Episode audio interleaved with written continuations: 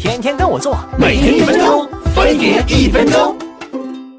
夏天到了，哥带着女朋友去地球另一边的海边度假，玩儿嗨了回来，这时差愣是没倒过来，翻来覆去睡不着觉。哎，怕是偶发性失眠又找上门来了，今晚甭想消停了。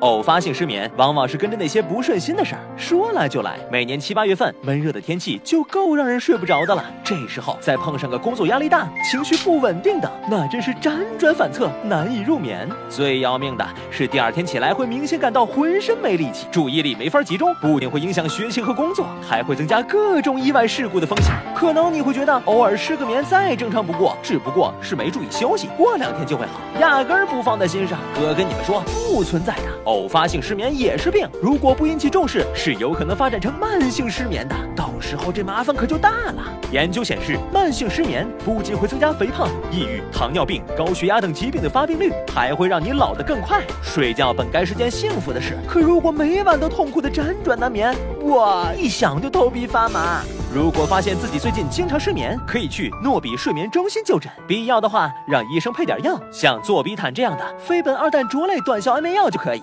它的药物成分在血液中的浓度下降的很快，两至三个小时就能衰减到一半，副作用很小，所以它不会像传统的苯二氮卓类安眠药，吃多了会让你有很强的依赖性和成瘾性，而且药效也是极好的。前一秒还对着天花板数绵羊呢，后一秒小春梦已经做的美滋滋了，非常适合偶发性失眠患者。